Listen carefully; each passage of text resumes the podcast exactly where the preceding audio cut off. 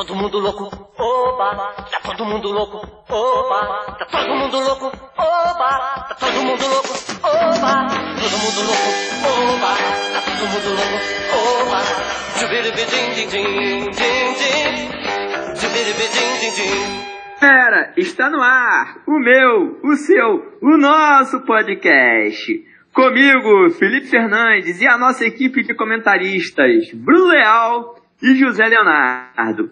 E hoje temos a honra de receber um convidado muito especial, um convidado internacional, o cônsul mexicano Adolfo Cepeda. Adolfo, se apresente para o nosso público e muito obrigado por aceitar o nosso convite.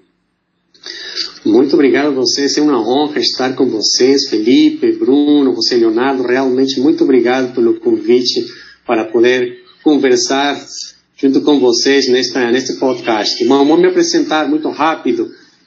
Meu nome é Adolfo, exatamente. Eu sou o responsável de assuntos culturais, imprensa, cooperação educativa, assuntos políticos, etc., etc., do Consulado do México aqui no Rio de Janeiro. É, nós, como diplomatas mexicanos, temos aqui três consulados no Brasil, dois consulados, São Paulo, Rio de Janeiro e a nossa embaixada em Brasília.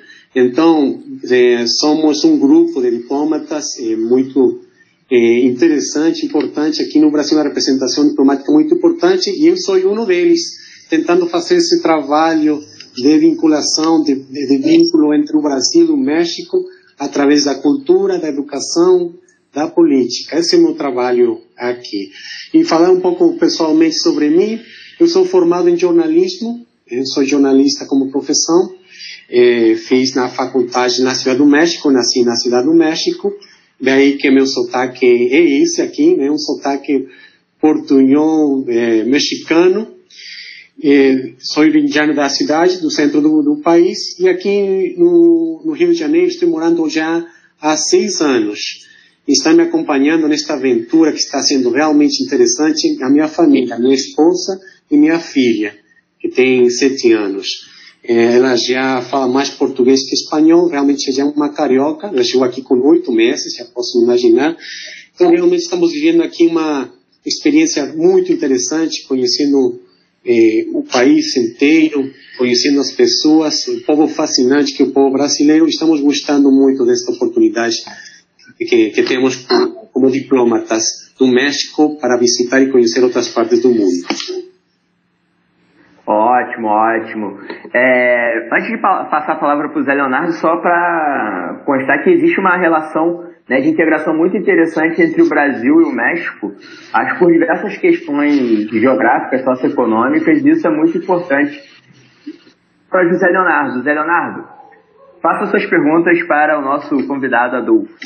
É, em primeiro lugar, muito boa noite, meu amigo Adolfo, né? Assim, um, um, uma pessoa assim que a gente conheceu ano passado, né, nesse processo de, de implantação do intercultural Brasil-México, mas eh, sempre solícito a gente, né?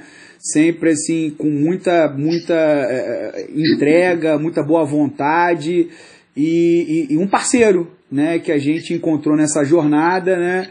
Espero que de muitos anos, né? É, é, ele falou até recentemente que ele teria assim que em algum um breve tempo sair do Brasil para ir para outros países e representar o país dele né? Tomara que, que, que, isso não se não se concrete por um lado né do ponto de vista dessa relação mas se for para melhorar a vida dele que vá também, né? Mas né, que ele continue aqui no Brasil fazendo essa, esse trabalho maravilhoso que ele que ele está fazendo aí no, no consulado mexicano e, e particularmente nessa implantação do, do intercultural está sendo muito importante essa essa nossa relação com o consulado, né?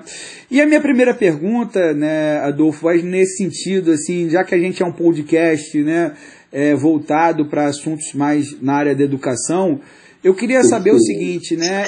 É, na sua opinião, o que que o, o, o, o, povo mexicano tem, tem a ensinar ao povo brasileiro e o povo brasileiro pode ensinar ao, a, ao povo mexicano? Porque a ideia do, do intercultural é isso, né? Você ter essa troca né, é, é cultural, esse intercâmbio, né, é, e justamente você conhecer uma, outro, uma outra cultura para poder aprender é, é, com ela e talvez também ensinar algumas coisas. Então, é, minha primeira pergunta vai nesse sentido.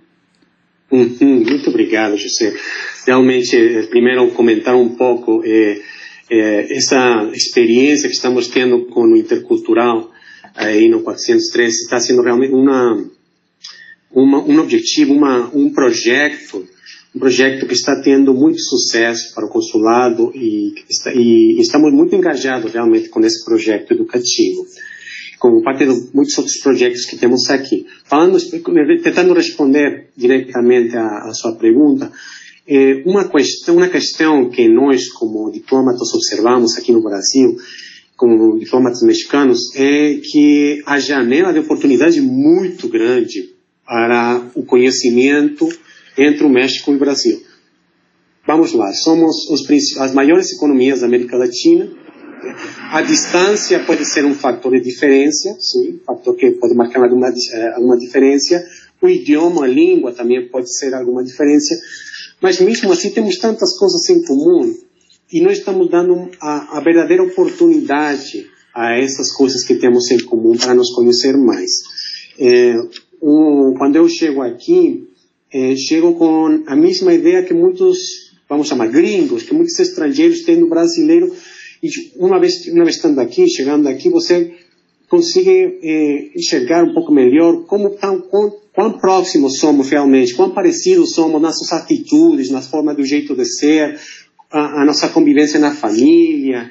Eh, somos povos que gostamos da música, dos ritmos musicais, somos povos que, que gostamos do futebol, desse vínculo entre os esportes também muito grande.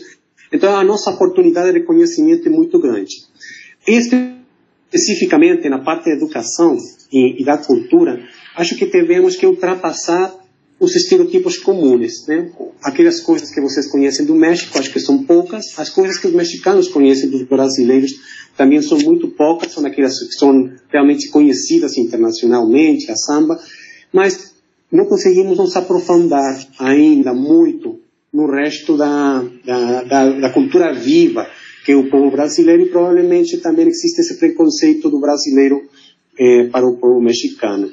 Então, tendo essa janela de oportunidade tão ampla, o nosso desafio, aqui, desafio também é seu, como professores da escola intercultural, poder criar maiores vínculos. A educação é, é um dos, dos principais fatores. Já pode imaginar o que vai ser desses alunos que estão estudando a cultura e a história do México e o idioma espanhol eles vão poder conversar diretamente, de, maneira, de um jeito assim, fluido, com algum par, algum outro aluno do México. Esse é realmente o nosso objetivo, poder criar esses canais de comunicação entre os povos e a educação é um dos principais. A cultura abre portas, realmente a educação fortalece, cria uma estrutura desde as bases para esse intercâmbio cultural e educativo.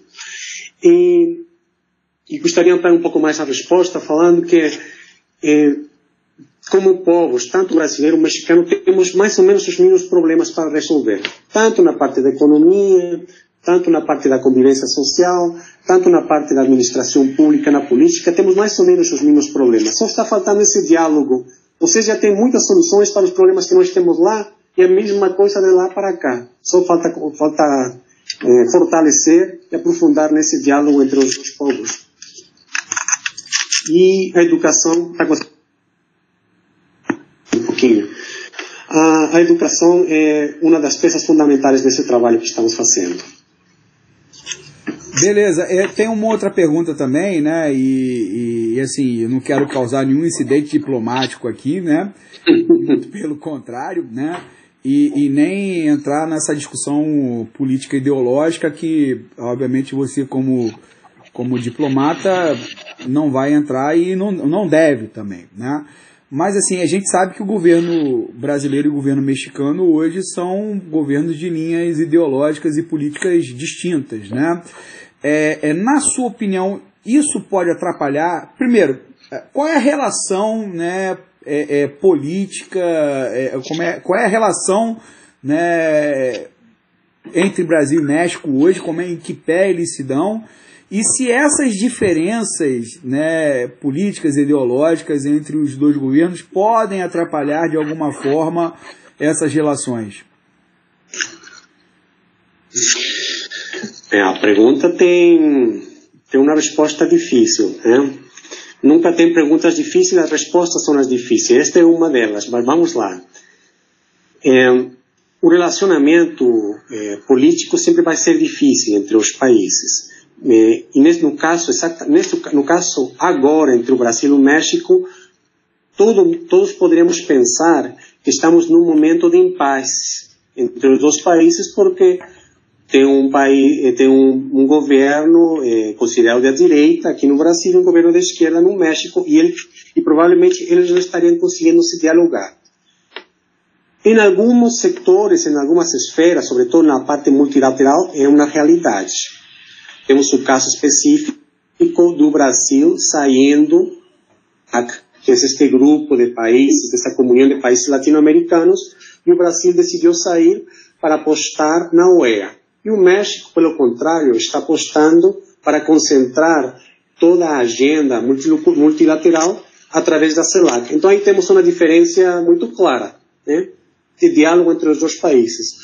Mas a, o relacionamento entre os países vai além dos governos e das conjunturas atuais. E é sempre assim. Temos marcos de cooperação, acordos de cooperação na matéria de educação, em cultura, em justiça, em procuração de justiça, em compartimento de, compartimento de tecnologia, que vai além dos governos. Provavelmente, uma coisa que não vai acontecer aqui nos próximos anos, provavelmente, não vamos ter um encontro dos presidentes né, brasileiro e mexicano se encontrando em uma visita bilateral.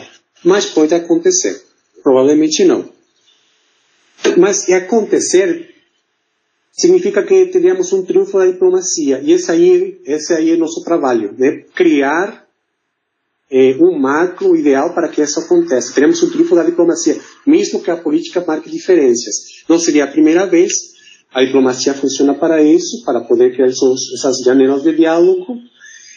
Então, a pergunta seria: você está achando que está sendo mais difícil poder atuar ou criar esses canais de contato, de vínculo entre os dois países? Não.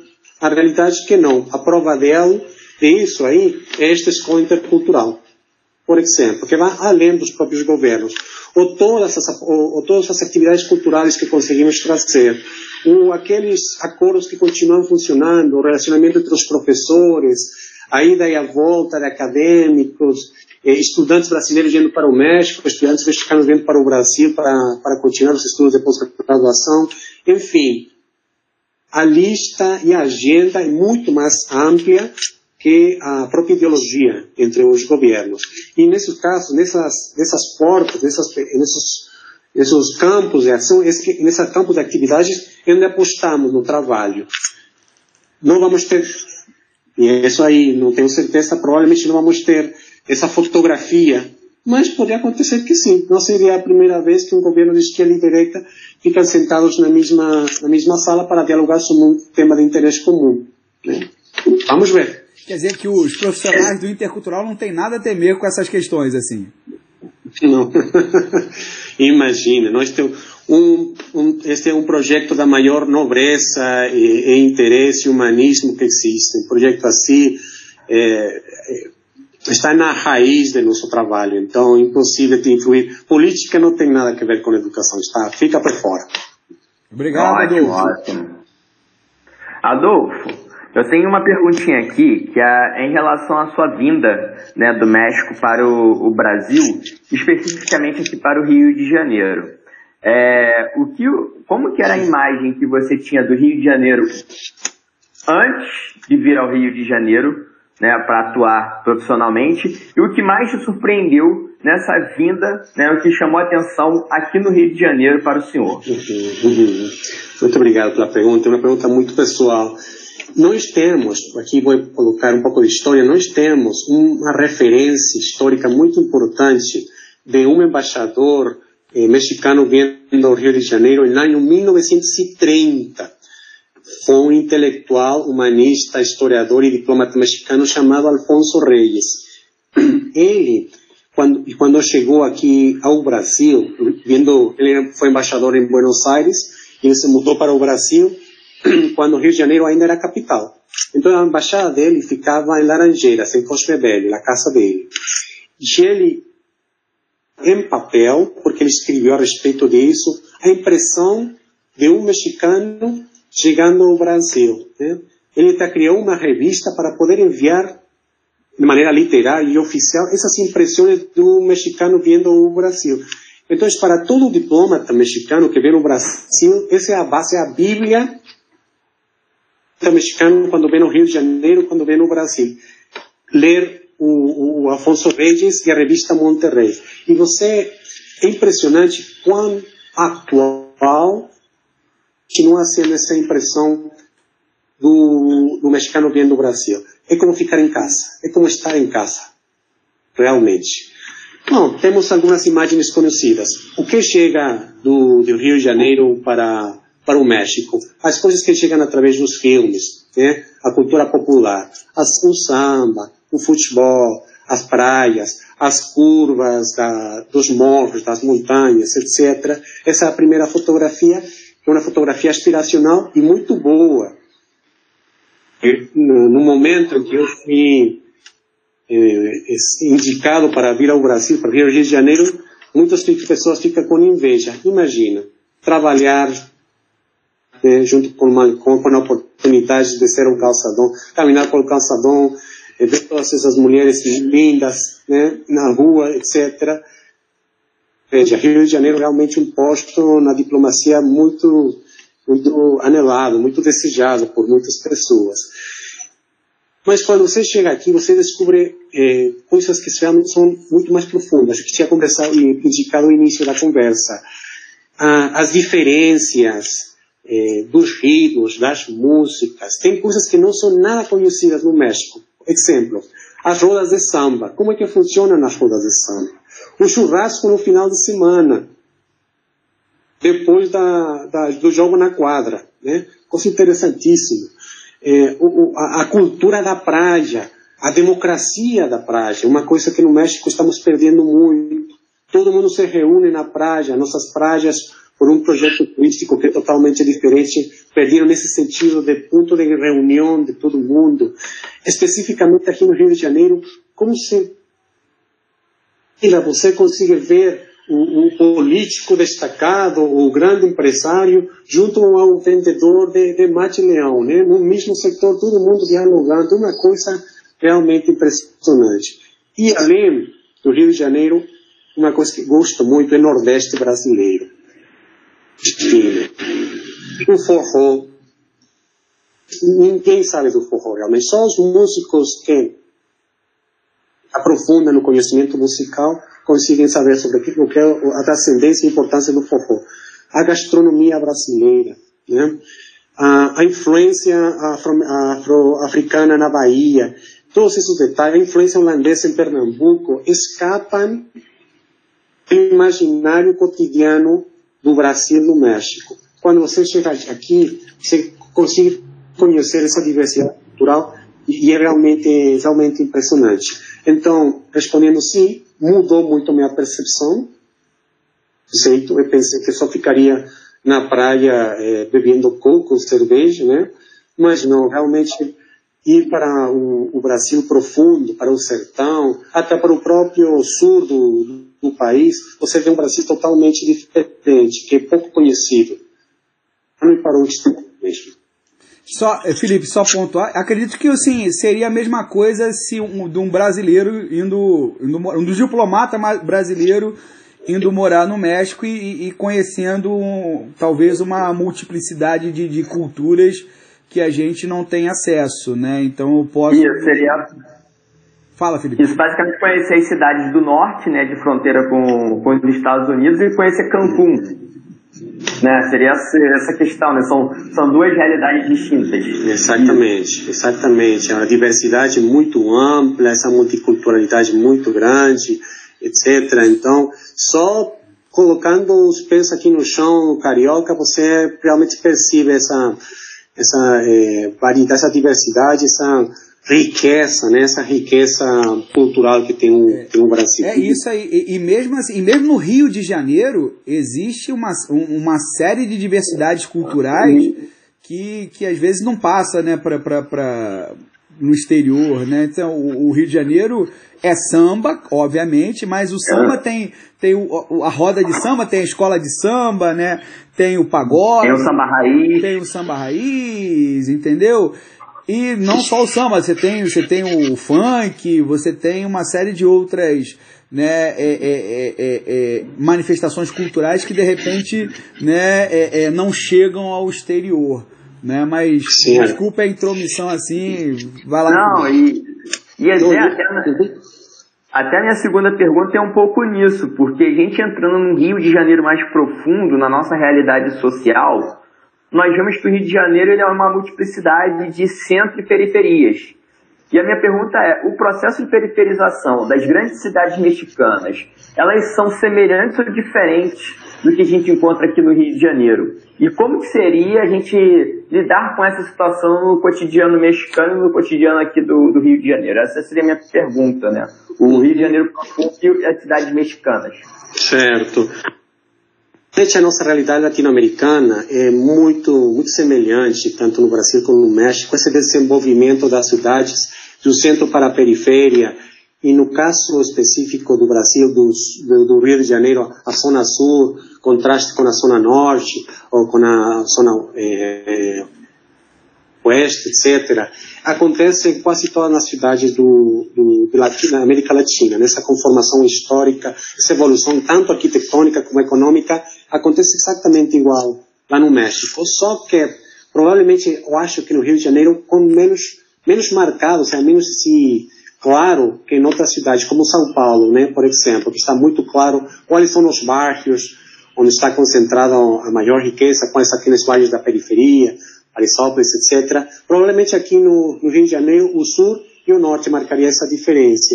Mas é, é a evolução é, econômica, arquitetônica e urbanística é quase igual, né? Você é, consegue ver exatamente, exatamente as mesmas diferenças, os mesmos problemas, mas eu acho que uma uma aportação, uma política pública que realmente ajuda a resolver essas diferenças marcadas, essa falta de desenvolvimento em algumas periferias, é o transporte público. É a capacidade de, de desenvolver transporte público de qualidade para as periferias, porque quase tudo se concentra no centro, o trabalho, o comércio, etc., tudo fica concentrado na parte centro ou sul da cidade. Mas se você conseguir eh, deslocar as pessoas com facilidade e com, a um bom preço, a um custo menor, do norte para o sul, do norte para o centro, aí você resolve muitas dessas situações.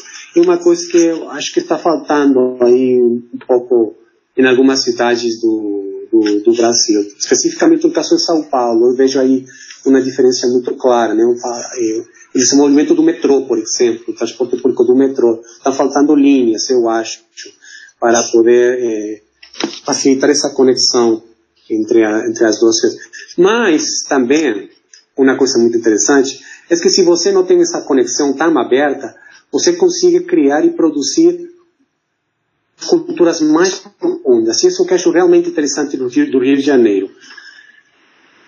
Para o mercado de Madureira, esse é outro Brasil, a Zona Sul, né? é claro. Até temos própria linguagem, a própria gira, as próprias danças, estou esquecendo agora o nome de uma dança que acontece num viaduto, aí eu acho que é o viaduto de Madureira, e eles ficam dançando aí um ritmo, que esqueci o nome dele agora, que só consigo achar nessa região da cidade. É o João da, da Serrinha? Não estou lembrando agora. Tem um ritmo assim um pouco eletrônico, ah, etc. Tá, não, é então. não, um pouco eletrônico, etc. É, mas só acontece nessa região da cidade. E isso, e, e isso você é, consegue manter porque tem esse isolamento né, regional e social. Isso também é muito bom. Então, provavelmente, você poderia perguntar para essas pessoas na periferia: você gostaria de ficar mais conectado com o centro e com o sul? É, pelo trabalho sim, mas para o resto, deixa para lá, né, que eu fico aqui tranquilo. Adolfo, se chama o charme, eles dançam o charme debaixo do viaduto lembrando de Lima. Isso aí, exatamente. Esse é aquele viaduto ali que você está saindo de Madureira e pegando e pro. e pro. Ali, pro, e vindo de Madureira pro centro, pra área central do Rio por dentro, né? Não pela Brasil, mas por dentro. Isso. É. Qual, a, qual a diferença entre o charme e o funk, né? Exatamente, já diria a letra do funk, né? Tinha um funk que falava isso. Perfeito. Bruno, sua participação contribua bastante, Bruno. É, beleza, valeu Felipe, Adolfo, é um prazer aí estar tá, um prazer, Bruno. Tá conhecendo você, ter a oportunidade de falar com você aí, o Zé já tinha falado muito de você, a gente tem essa oportunidade de ver essa pessoa que desempenha um trabalho tão importante, ao mesmo tempo de uma simplicidade né, no, no, no trato, e tão acessível como você é, diz muito né, do que você é como pessoa. E aí, Adolfo, eu queria é, perguntar um pouco para você, mais a título assim, de curiosidade, né, de como é a educação pública lá no México. E do que você já viu aqui no Brasil, da educação pública do Brasil, o que você acha de, de, de semelhante, é, que tem assim a semelhança e diferença? Uhum. Muito bem. É, temos uma diferença administrativa muito importante, eu acho, eu acho que também isso influi no resto da, das políticas públicas na, na, na, parte do campo da educação. É, o, o sistema educativo mexicano está centralizado depende do Ministério da Educação, tanto para a produção da matriz curricular, como a produção dos conteúdos, como na distribuição dos livros de texto que os estudantes, os alunos consultam. Então, é, a, a, nossa, a nossa história, nosso sistema educativo tem uma história muito centralizada, a diferença que o Brasil, né, que tem a parte estadual responsável de um setor, a parte municipal responsável de um outro setor, o federal faz o seu tempo responsabilidade no outro setor. No caso do México, está muito centralizado na cidade do México e aí as políticas públicas se espalham para, para o resto do país. Essa é uma diferença fundamental que, que acho que facilita no momento da implementação de alguma política pública ou de, alguma, de algum projeto. É, temos o caso daqui da pandemia, né? não, o caso, um caso muito atual, eu vejo aqui no Brasil estados com iniciativas próprias para poder resolver particularmente cada um dos problemas que estão acontecendo nos estados, quando provavelmente poderia ter uma área central, um órgão central para distribuir, gerar uma política pública geral. É, isso acho uma diferença é, é, interessante. Enquanto a educação pública, especificamente, e percentualmente, em porcentagem, eh, os, os o, o, o, nossos estudantes no México assistem mais para a educação, quer dizer, a cobertura educação pública é maior no México que no Brasil. Por umas características regionais também, porque nós temos uma orografia também muito complexa, que faz que complica, que faz muito complexo levar educação para algumas regiões na serra, etc. Realmente uma geografia muito muito complexa eh, que dificulta para o setor privado a se aprofundar em algumas regiões, ou conseguir chegar a algumas regiões do país. Então deixam a, a, o trabalho, o desenvolvimento da educação para o setor público, totalmente. Então a responsabilidade do governo é muito grande para ter que levar esse serviço para, para, para essas regiões de difícil acesso. Mas eh, no, no, resto temos as mesmas dificuldades que todos todos temos. E aqui vou fazer um comentário muito particular. Acho que estamos devendo, tanto no Brasil como no México, um reconhecimento eh, para os professores, um reconhecimento salarial dos professores por um trabalho que eles desenvolvem, a responsabilidade social que eles têm. Então, é, no México também temos uma dívida muito grande é, com, com, com, os professores, com, com, em geral, tá? com todos os setores. Acho que isso, isso continua sendo uma profissão que não está não tem um reconhecimento tanto econômico como social como deveria como deveria ter realmente. Esse é um problema que eu acho comum para os dois países. E os nossos problemas são muito iguais, né? Temos no caso, por falar especificamente no caso das universidades, que também temos universidades públicas, assim como no Brasil, o acesso é muito limitado. Então, temos formado uma pirâmide que ainda não conseguimos eh, derrubar muito forte, com um percentual muito baixo de pessoas na base da pirâmide conseguindo acceder às faculdades e à, graduação. E isso é uma dívida também muito grande que temos com, como sociedade no México. Só, é, é, só, Obrigado, Edu. Adolfo, então Vai. deixa eu só, só é, colocar. Então o ensino privado lá não é tão desenvolvido como aqui no Brasil, é isso que eu deu para entender como a, a sua em algumas regiões do, em algumas regiões do país, não. Nas partes das metrópoles, nas capitais, em muitas regiões mais desenvolvidas, a influência da educação privada está aí muito forte, particularmente a, a educação eh, vinculada com a religião, né?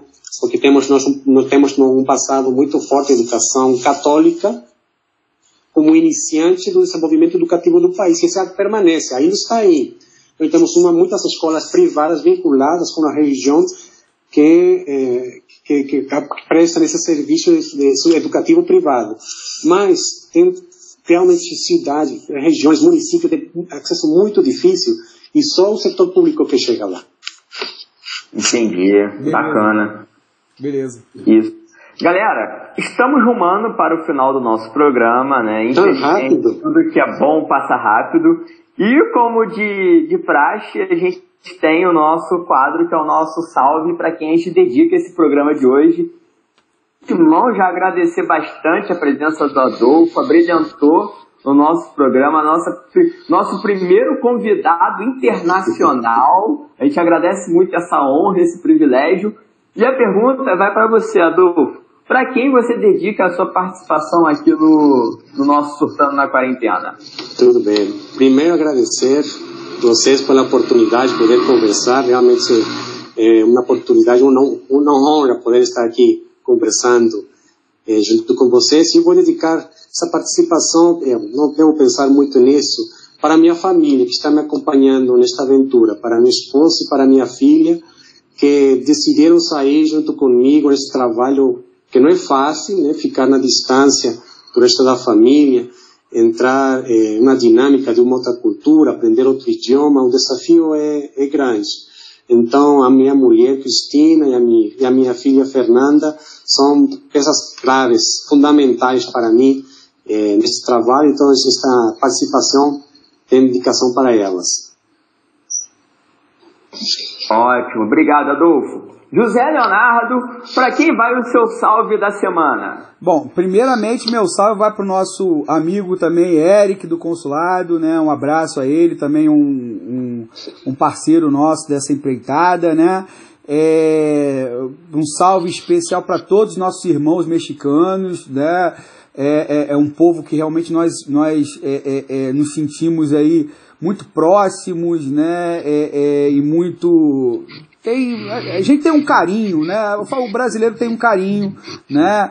É, é, pelo mexicano tem uma memória afetiva, né? É, é do mexicano muitas semelhanças, muitas né? semelhanças, muito, né? Sem, sem falar assim, saindo dos estereótipos que a gente tem no México, tem uma contribuição é, cultural na literatura com Carlos Fuentes, né? É, é, é na, na, música com né, dezenas de, de manifestações musicais importantes, entendeu? Os corridos, enfim, né? No cinema, né? Basicamente nós tem o Cantifla lá, mas atualmente nós temos atores e diretores mexicanos, né? Despontando, né? Como Inharrito, né? Não sei nem se é o nome, se, se, é, se pronuncia assim, né? O Gael Garcia Bernal, enfim, que estão despontando, né? Então, assim, nós temos, o México tem muito a nos ensinar com certeza, né? E... Tem a, aquela atriz, a Thalia, que fez muito sucesso aqui no Brasil com as novelas. É, muita coisa. Né? É, é, é, através das novelas e tudo mais. Então acho que é. Nós temos essa, essa, essa, essa proximidade muito grande com, com o México, e o meu salve é para todos os irmãos mexicanos e registrar aqui, né?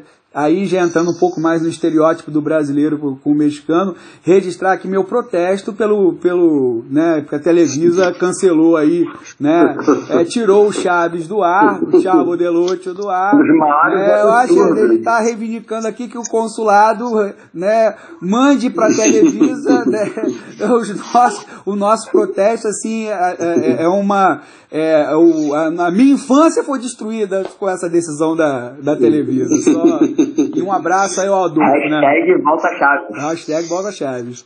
É uma, uma coisa que achei muito interessante quando cheguei aqui é ver camisas das pessoas com estampa do senhor Madruga, né? Que nós lá no México chamamos de Dom Ramon. Dom Ramon. Dom Ramon. É um personagem muito reconhecido aqui no Rio de Janeiro e no Brasil. E eu fico perguntando por quê.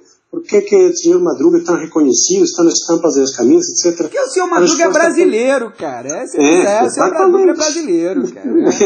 É, é mais carioca que o mexicano. De Madureira. Pois é. Exatamente, achei muito curioso. Eu, sinceramente, não estou, não tenho conhecimento assim muito claro do que foi que aconteceu com a, a do, do Chaves à televisão, mas eu também estou triste com essa, com essa notícia. Né? Temos que fazer ele voltar. Hashtag volta esse espírito, sim. Vuelva esse espírito. Exatamente, hashtag. Bruno, seu destaque final, seu salve da semana. Bom, meu salve vai para a rapaziada lá de Rio Bonito, né, os amigos, especialmente aí para o Marcelo, que é o diretor geral aí do Colégio A, um grande amigo de infância. E como eu não podia deixar passar, vai para minha sogra também. Ai, eu salve para ela. Paz e amor para ela, né? Pois deve é, estar bebendo algo, deve estar bebendo algo.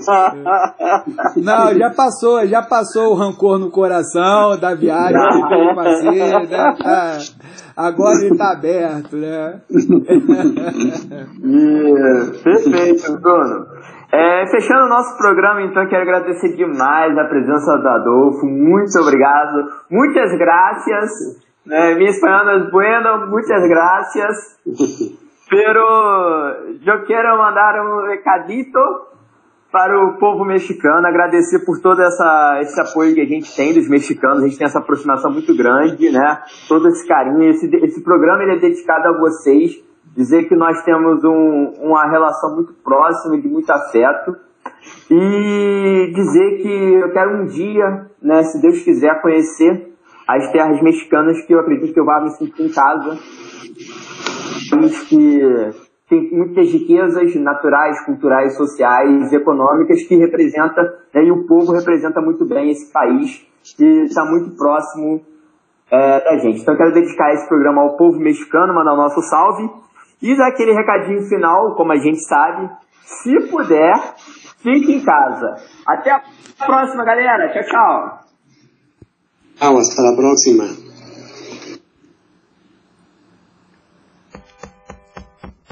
Todo mundo louco, oba, tá todo mundo louco, oba, tá todo mundo louco, oba, tá todo mundo louco, oba, todo mundo louco, oba, tá todo mundo louco, oba, jubiribidim, din, din, din, din, jubiribidim, din, din.